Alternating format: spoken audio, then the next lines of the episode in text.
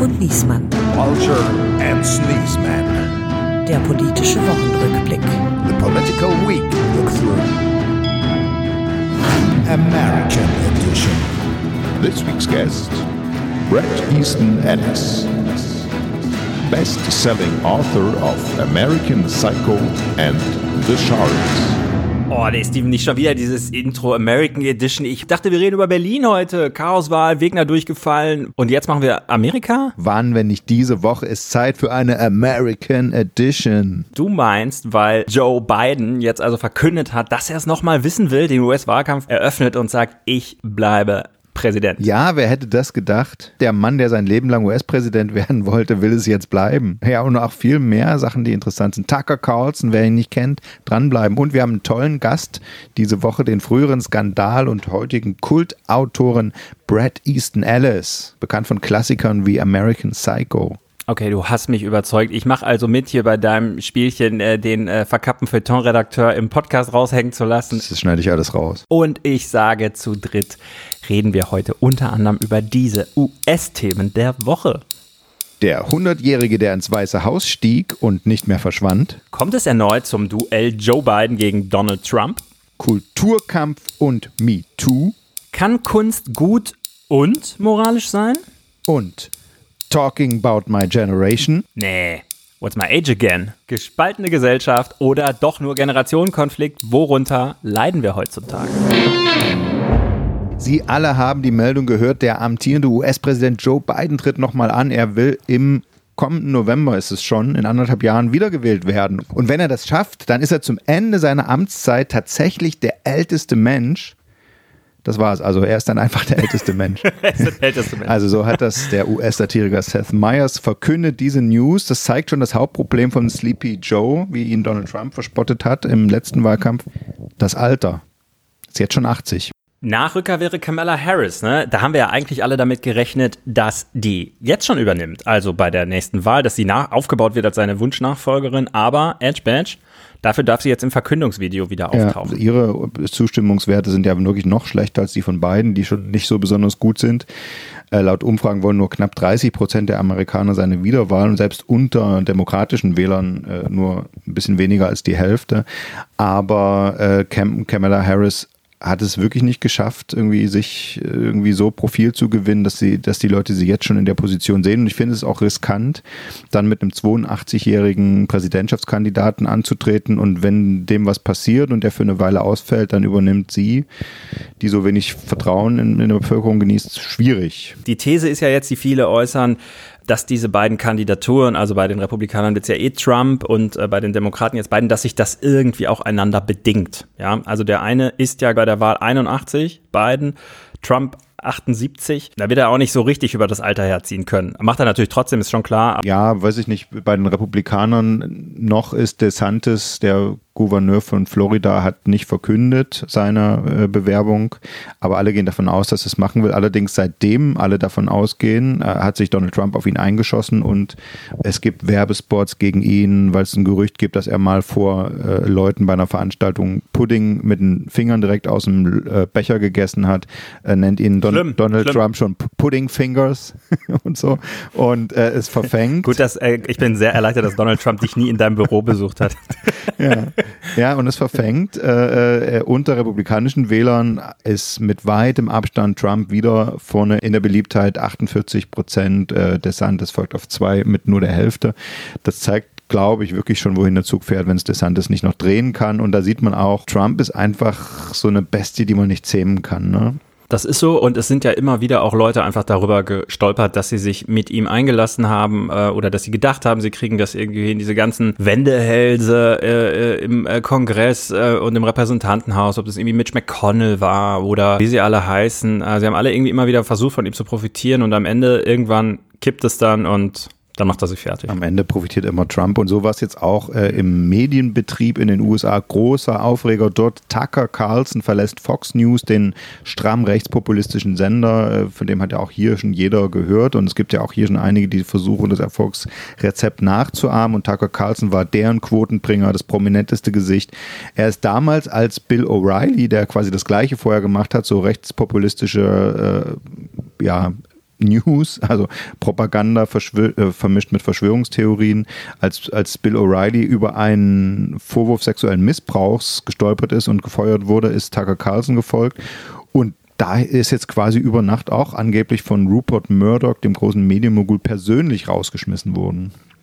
Wissen wir was über die Hintergründe? Also wir haben ja mitgeschnitten irgendwie, es gab einen großen Ärger, weil bei äh, Fox News ja diese Wahlmanipulationsgeschichte rauf und runter gegeigt worden ist und der Hersteller dieser Wahlmaschinen äh, hat, äh, glaube ich, den Sender auf Schadensersatz verklagt und man hat sich da äh, letzte Woche verständigt, ähm, da fließt ein großer Millionenbetrag als ja. Wiedergutmachung. Das, also das, das hat da sicherlich eine Rolle gespielt. Tucker Carlson war einer, der diese Lüge von der gestohlenen oder manipulierten Wahl, äh, also dass Joe Biden quasi nur durch Manipulation gewonnen hat, mit am meisten verbreitet hat.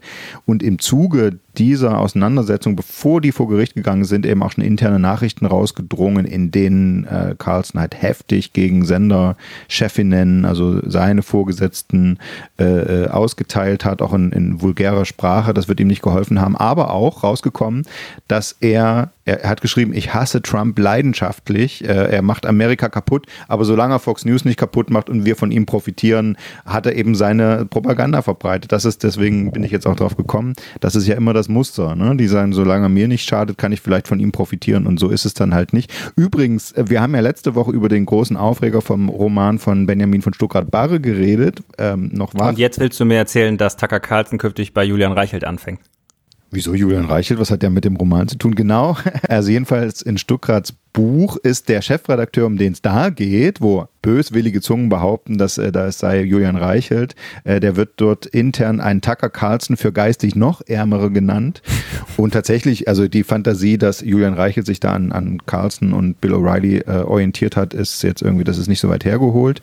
Ich habe den Roman inzwischen durch. Es ist tatsächlich mehr, finde ich zumindest, äh, von seinen starken Passagen her mehr ein MeToo-Roman als ein Springer-Roman. Es ist aber immer vermischt eben mit dem politischen Klima in Deutschland und auch in den USA.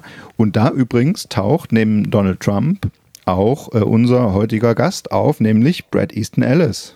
Und äh, was, welche Rolle spielt er da? Wie gesagt, der Roman ist ja äh, äh, basiert und inspiriert von wahren Begebenheiten. Und der Ich-Erzähler Benjamin, äh, der namenlose Ich-Erzähler, der äh, erzählt halt, wie es nach Donald Trumps Wahlsieg damals 2016 im liberalen Los Angeles zuging. Und er schreibt unter anderem darüber, dass er halt alle paar Wochen mit Brad Easton Ellis, seinem großen literarischen Vorbild, essen gegangen ist. Und der sich halt darüber aufregt, wie dann alle dieses liberale Gegreine, schreibt er, und die Social-Media-Aufregung der vor allen Dingen der jungen Generation, das jetzt Trump geworden hat, obwohl doch er, Brad Easton Ellis, schon vor Jahren das härteste Anti-Trump-Buch geschrieben hat, nämlich American Psycho. Da geht es ja eigentlich um einen Serienkiller, der gleichzeitig durch irgendwie miese Kapitalismusspielchen stinkreich äh, geworden ist. Und Alice hat wohl äh, gesagt, eine essentielle Zutat des Charakters von diesem Patrick Bateman war das berühmte Buch von Donald Trump, The Art of the Deal, ja, wie Stuttgart Barre schreibt, die widerwärtige Kapitalismusverherrlichung und Männer Allmachtsschmonzette, The Art of Deal. Also Alice hat schon immer gewusst, dass da irgendwie äh, was auf Amerika zukommt und dann, wo es eingetreten ist, äh, äh jammern alle, die es vorher nicht verhindert haben in ihrer liberalen Selbstgerechtigkeit. Das ist so der Blick, den Brad Easton Ellis auf die Welt hat. Da gibt es doch auch für einen politischen Podcast viel zu besprechen. Genau, denn Brad Easton Ellis ist natürlich hochpolitisch. Nach eigenen Angaben ist er ein enttäuschter Linksliberaler, ein scharfer Kritiker der US-Gesellschaft, zuletzt auch vor allem des liberalen und des linken Mainstreams. Er klagt ständig über fehlende Debattenkultur, über übermäßige Political Correctness, über die Selbstgerechtigkeit wohlhabender Liberaler und durch seine provokante Kritik sehen ihn viele inzwischen als Querdenker. Dazu hat auch beigetragen, dass er sehr mächtige, sehr konservative bis rechte Freunde hat, unter anderem den berüchtigten Milliardär Peter Thiel. Das ist der deutschstämmige Co-Gründer von PayPal. Und ein schwerer Unterstützer, millionenschwerer Unterstützer von Donald Trump damals. Ne? Das, ja, ich habe habe Brad Easton Ellis darauf angesprochen. Der war nämlich auf Lesereise mit seinem neuen Roman The Shards, der jetzt bei Kiepenheuer und Witch erschienen ist und der schon auf der Bestsellerliste steht auf der deutschen Mix aus Thriller und Autobiografie.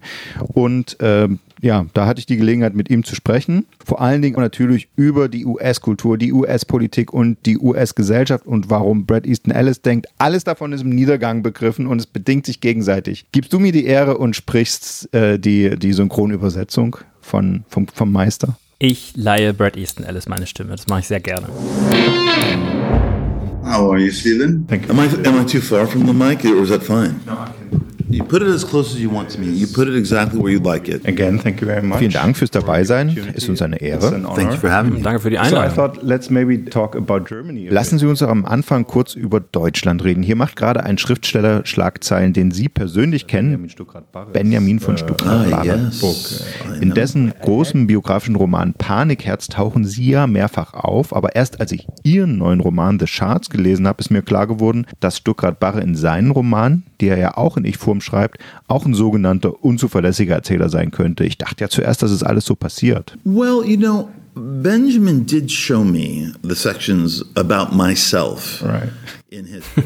Naja, Benjamin hat mir die Abschnitte gezeigt, in denen es um mich ging, bevor er sein Buch veröffentlicht hat. Und ich habe keinerlei Widerspruch eingelegt. Es ist wirklich passiert. Wir haben miteinander rumgehangen, wir sind ins Kino gegangen, haben verschiedenste Dinge in Los Angeles unternommen. Es hat mich nichts daran gestört, wie er mich darstellt. Es mag nicht äh, hundertprozentig faktisch gewesen sein. Er hat da sicher einiges aufpoliert, aber pff, so machen wir das nun mal, wir He Schriftsteller. did embellish some stuff, but that's what we do. That's what writers do. I, I thought maybe you showing up in the book was a key to. Ich habe ja sogar gedacht, ihr Auftauchen in dem Buch ist der Schlüssel, um zu begreifen, dass es eben doch ein Roman ist und keine Autobiografie. Denn Sie sind ja einer seiner Helden und so wie Sie autobiografisch schreiben, indem Sie Fakten und Fiktion mischen, das hat er ein bisschen imitiert. imitated. He did, didn't he? right. He did.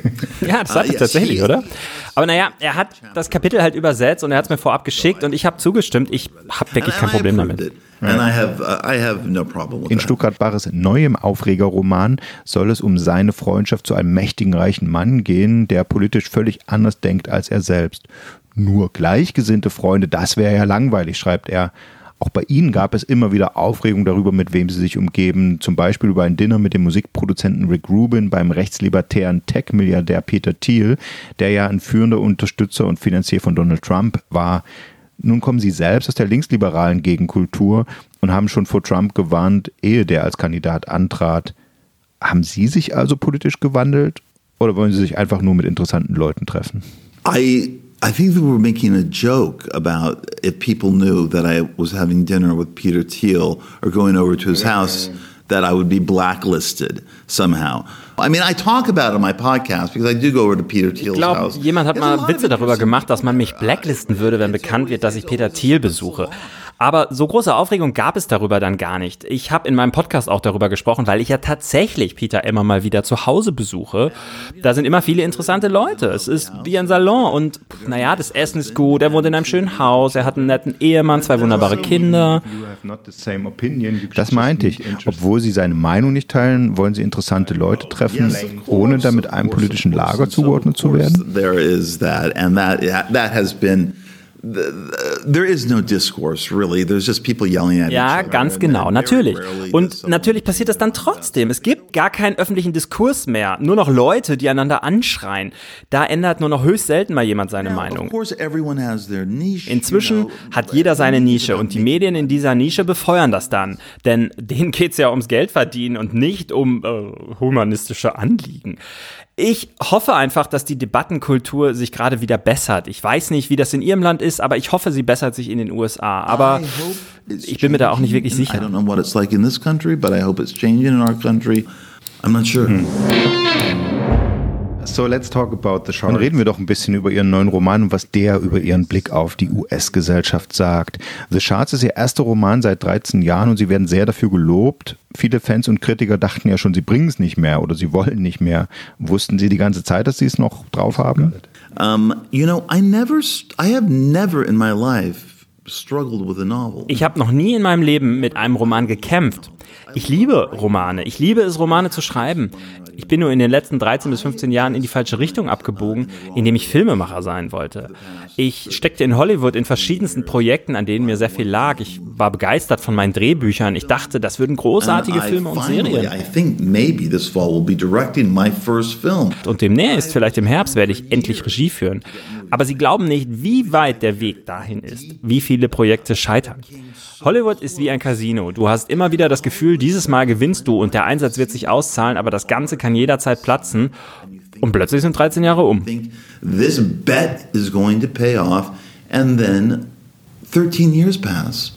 But why did you want to make a movie so desperately? Uh, and, and also you had your po uh, podcast project. Warum wollten Sie denn so verzweifelt Filmemacher werden? Und Sie haben ja auch noch Ihren Podcast gemacht, anstatt zu schreiben. Haben Sie nicht mehr an den Roman als Medium geglaubt? No, no. I always wanted to be. I had wanted to be a film director since I was a Nein, nein, nein. Ich wollte immer ein Filmregisseur werden, seit ich Teenager war schon. Wir wuchsen auf in dieser wundervollen Zeit der 70er Jahre mit all diesen großartigen Filmen und wir wollten alle Filmemacher werden. Nur für mich wurden dann Bücher wichtiger und ich hatte ein paar Romane im Kopf, die ich auch schreiben wollte. Aber als ich dann nach Hollywood zurückging, da waren Filme und ganz besonders das Fernsehen so gut geworden und diese Miniserien. Ich fand einige Serien genauso gut wie die Romane, die ich gerade las. Was often as good as most novels that I was reading. So it's the, the, the cultural pessimism. Also lag es an Ihrem Kulturpessimismus, dass Sie sie nicht mehr mit Romanschreiben abgeben wollten? I have to reiterate this. I was not feeling a novel. Ich muss das betonen. Ich habe einfach keine Romane gefühlt. Also konnte ich auch keine the schreiben.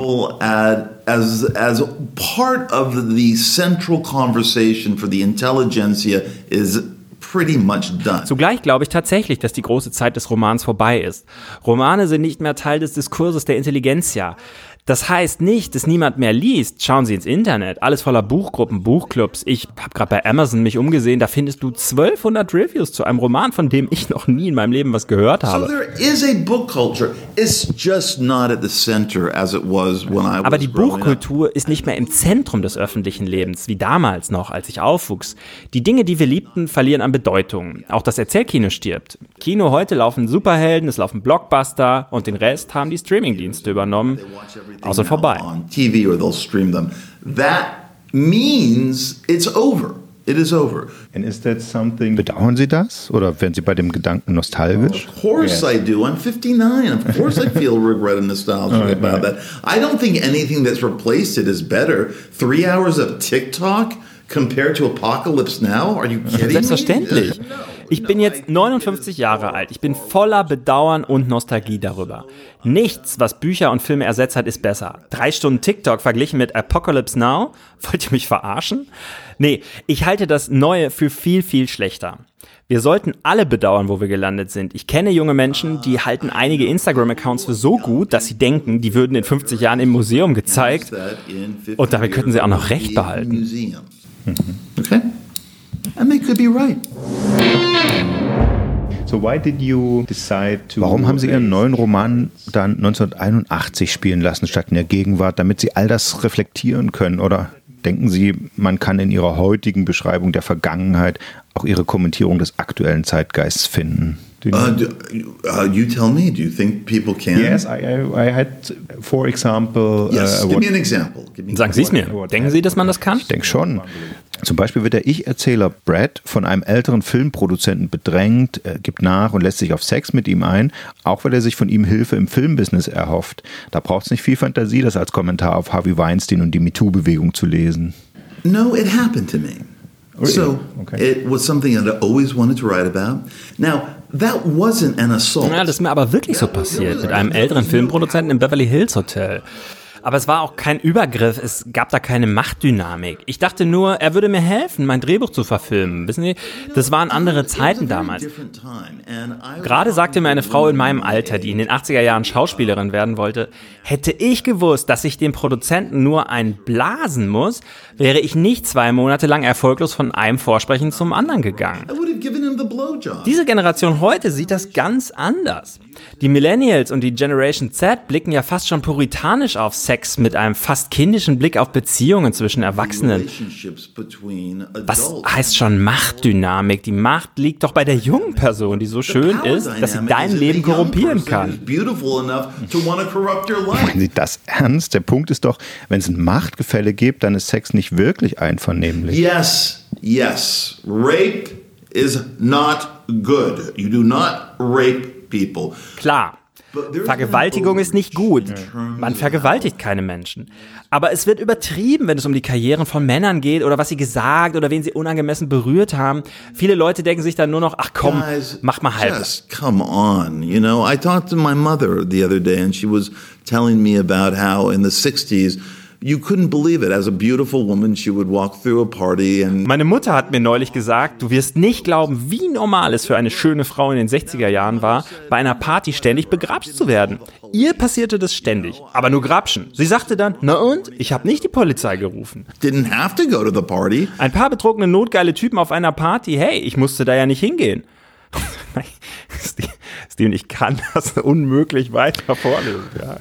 Es tut mir leid, aber ich muss jetzt mal aus der Übersetzerrolle fallen. Was ist das? Ich bekomme äh, rote Ohren und Schweißausbrüche. Warum hast du dem Kerl nicht öfter widersprochen? Das, Ja gut, ich meine, Das geht nicht. Er, er, Das geht er lobt nicht. es ja nicht, er zitiert ja seine Mutter, die sagt, wie, wie normal das früher gewesen ja, aber das ist. macht die Sache doch überhaupt nicht besser, dass es normal gewesen ist, dass Frauen auf Partys Angst haben mussten, begrapscht zu werden. Also wir sind doch froh, dass es nicht mehr Ja, so ich glaube, ist. das ist ja auch nicht sein Punkt, sondern sein Punkt ist, glaube ich, dass der Wille, das besser zu machen, also den Sexismus, aber auch äh, andere Sachen, der Wille, das besser zu machen, in Hysterie umgeschlagen ist, ja. Und ich selbst teile das gar nicht mal unbedingt. Aber das heißt ja nicht, äh, nur weil ich anderer Meinung bin, äh, äh, kann ich das nicht mit ihm besprechen. Na gut, das ist natürlich auch spannend, ja auch wie er das sieht und das ist kernig, das gebe ich zu, ja, aber ich stelle mir ein bisschen die Frage, warum soll man so jemandem jetzt eine Plattform geben, damit er hier seine reaktionäre Scheiße verbreiten kann? Na, also erstens glaube ich nicht, dass er das so reaktionär meint, wie er das jetzt so provokativ sagt, ja, und wer sind irgendwelche Shitstorm-Aktivisten oder wer sind wir jetzt um dem großen Brad Easton Ellis, der Welterfolge schreibt äh, und, und auch wirklich ein Intellektueller auf seine provokative Art ist, es zu sagen, was er sagen darf und was nicht. Also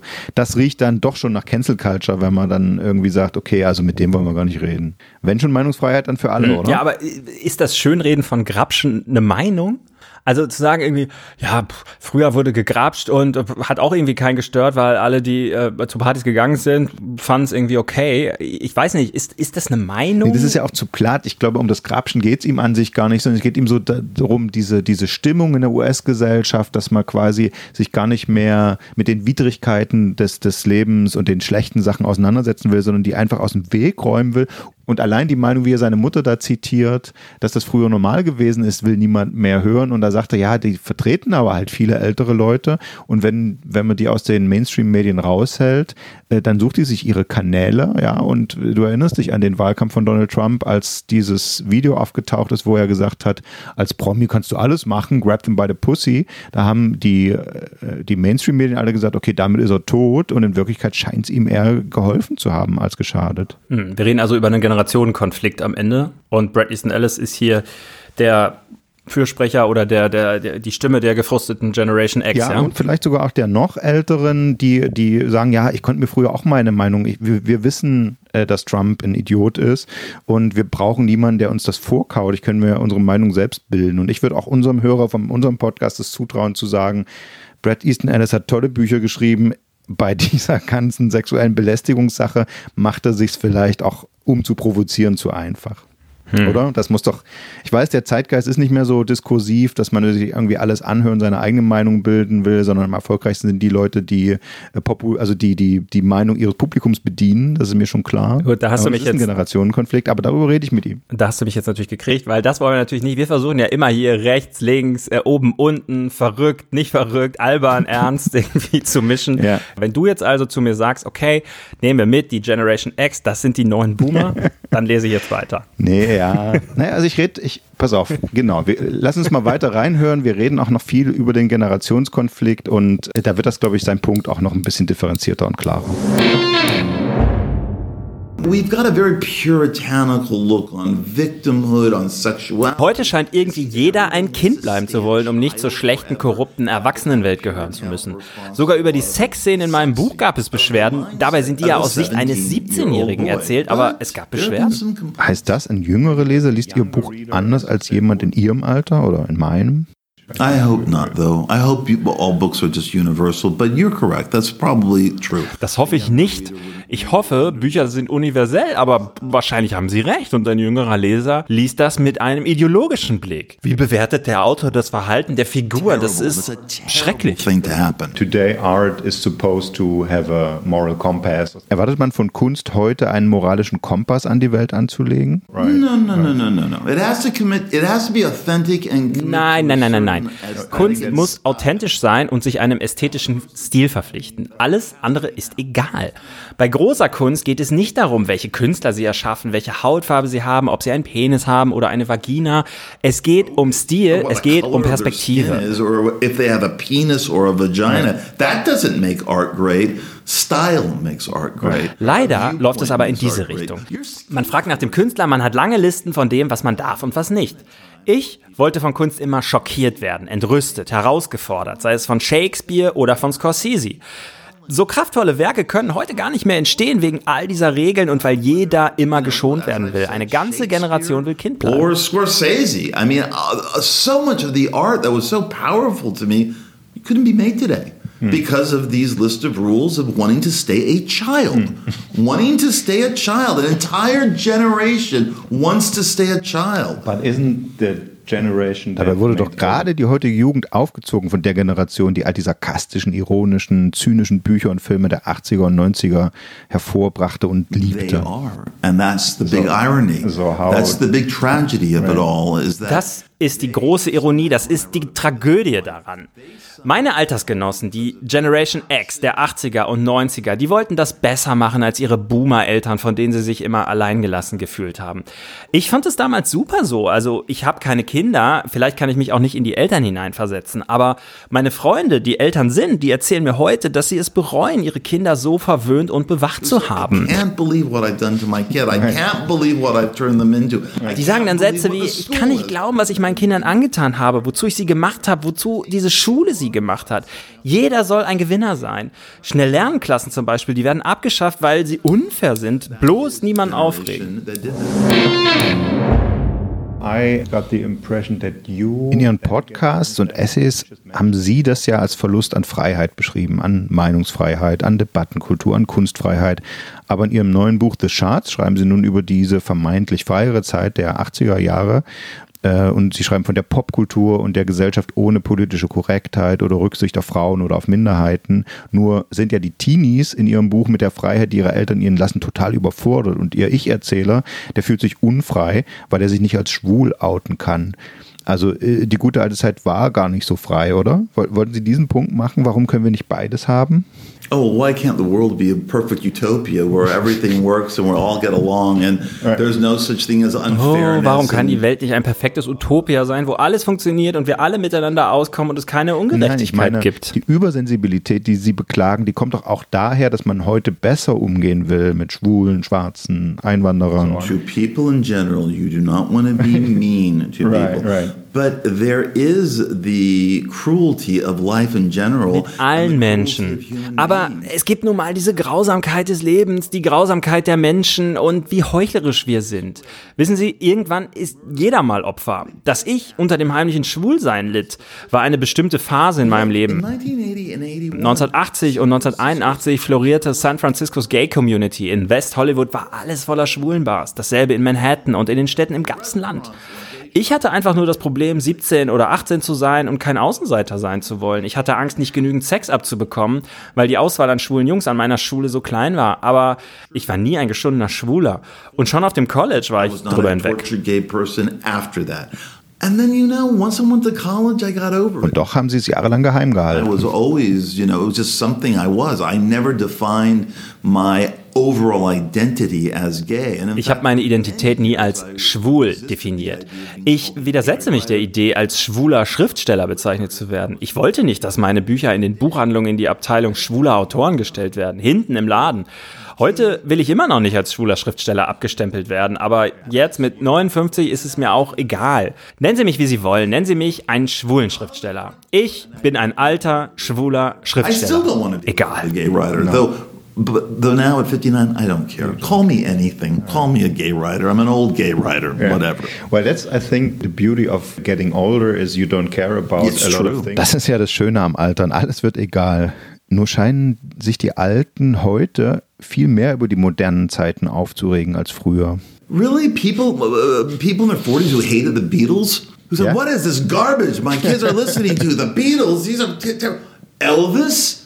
Elvis was banned. He Right. was censored. No, no, that's it's true. always been happening. It's always been happening. Das glaube ich nicht. Denken Sie an die 40-Jährigen, die die Beatles gehasst haben, als ihre Kinder sie hörten. Und davor, Elvis wurde zensiert. So, so war das schon Dann immer. können Sie doch erst recht gelassener mit der jüngeren Generation umgehen. Ich bin gelassen, aber It's just okay. the way it is. I know that I, for a period, like everyone else in the world, felt a lot angrier when the whole uh, when the world became so politicized in 2015. Eine Zeit lang, da war ich wirklich wütend, als die ganze westliche Welt zwischen 2015 und 2018 so politisiert war.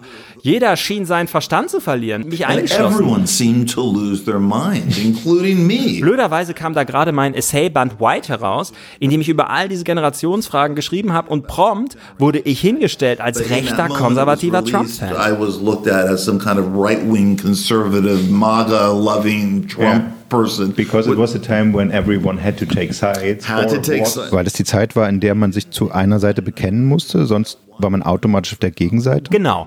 Und ich wollte eigentlich nur diejenigen verstehen, die Trump gewählt hatten. Ich wurde als Verräter beschimpft, allein weil ich diese Fragen stellte. Jeder war mürrisch, da waren die jungen Leute viel wütender als die Alten. Young people were angrier than old people. Yes, that's always true. But if we know all that, why can't we? Das ist ja immer so. Aber warum können die Alten das nicht gelassener hinnehmen? so optimistic about things. I don't. Boah, Sie sind so verdammt optimistisch. Warum kann nicht alles einfach wundervoll sein? Ja, weil, weil es kann es nun mal nicht. No, no, I mean, I'm, I'm wondering this myself. Nee, nee, ich stelle mir die Frage ja selbst. Wenn die Älteren doch wissen, dass jede neue Generation anders ist und aufbegehrt, warum soll man sie nicht einfach machen lassen? And then they cancel uh, Ukrainian President Zelensky at the Oscar speech because Dann wird halt die Videobotschaft des ukrainischen Präsidenten Zelensky bei der Oscarverleihung abgesagt. Begründung, der Krieg kriegt ja nur so viel Aufmerksamkeit, weil die Opfer da weiß sind. See, how could I write a book that's funnier than Sehen that? Sie, sehen Sie, wie könnte ich je ein Buch schreiben, das noch lustiger ist als das? Wie kann man diese Welt persiflieren? Mir fällt wirklich nichts ein, was lustiger ist als das. So ist es aber wohl gewesen, hieß it es. Und es ist so gewesen.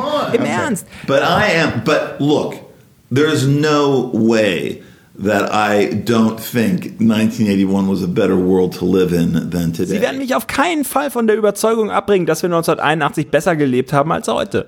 Ich fand es damals nervenkitzelnd und verrucht und spannend, heimlich schwul zu sein. Ich habe dieses Ideal vom unangepassten schwulen Künstler bewundert, wie es ihn heute gar nicht mehr gibt.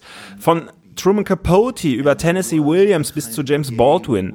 Eine schwule, wütende Rebellion gegen diese You know, Gesellschaft. people, uh, everyone from Truman Capote to Tennessee Williams to uh, James Baldwin, uh, you know, there was this kind of gay, angry rebel rebelling against society that I just don't see anymore. It's all been so Heute ist alles so homogenisiert. Alle tragen schöne Pullover und posieren mit ihren Babys und ihrem Ehemann auf Instagram.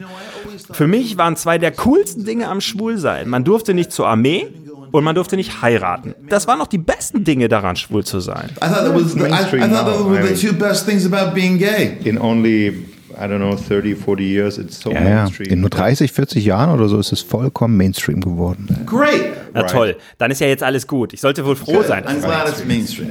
Thank you very much.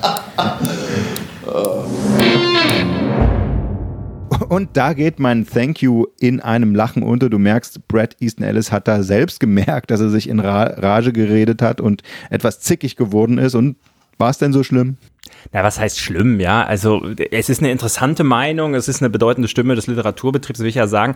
Wenn man jetzt über Brad Easton Ellis gar nichts wissen würde und sich das nur anhören würde, wie er das jetzt so sieht, dann hat man schon den Eindruck, da ist irgendwie so ein frustrierter amerikanischer Redneck irgendwie unterwegs, ja? Aber gut, das ist er halt auch nicht, also ganz so schwarz-weiß ist die Welt nicht.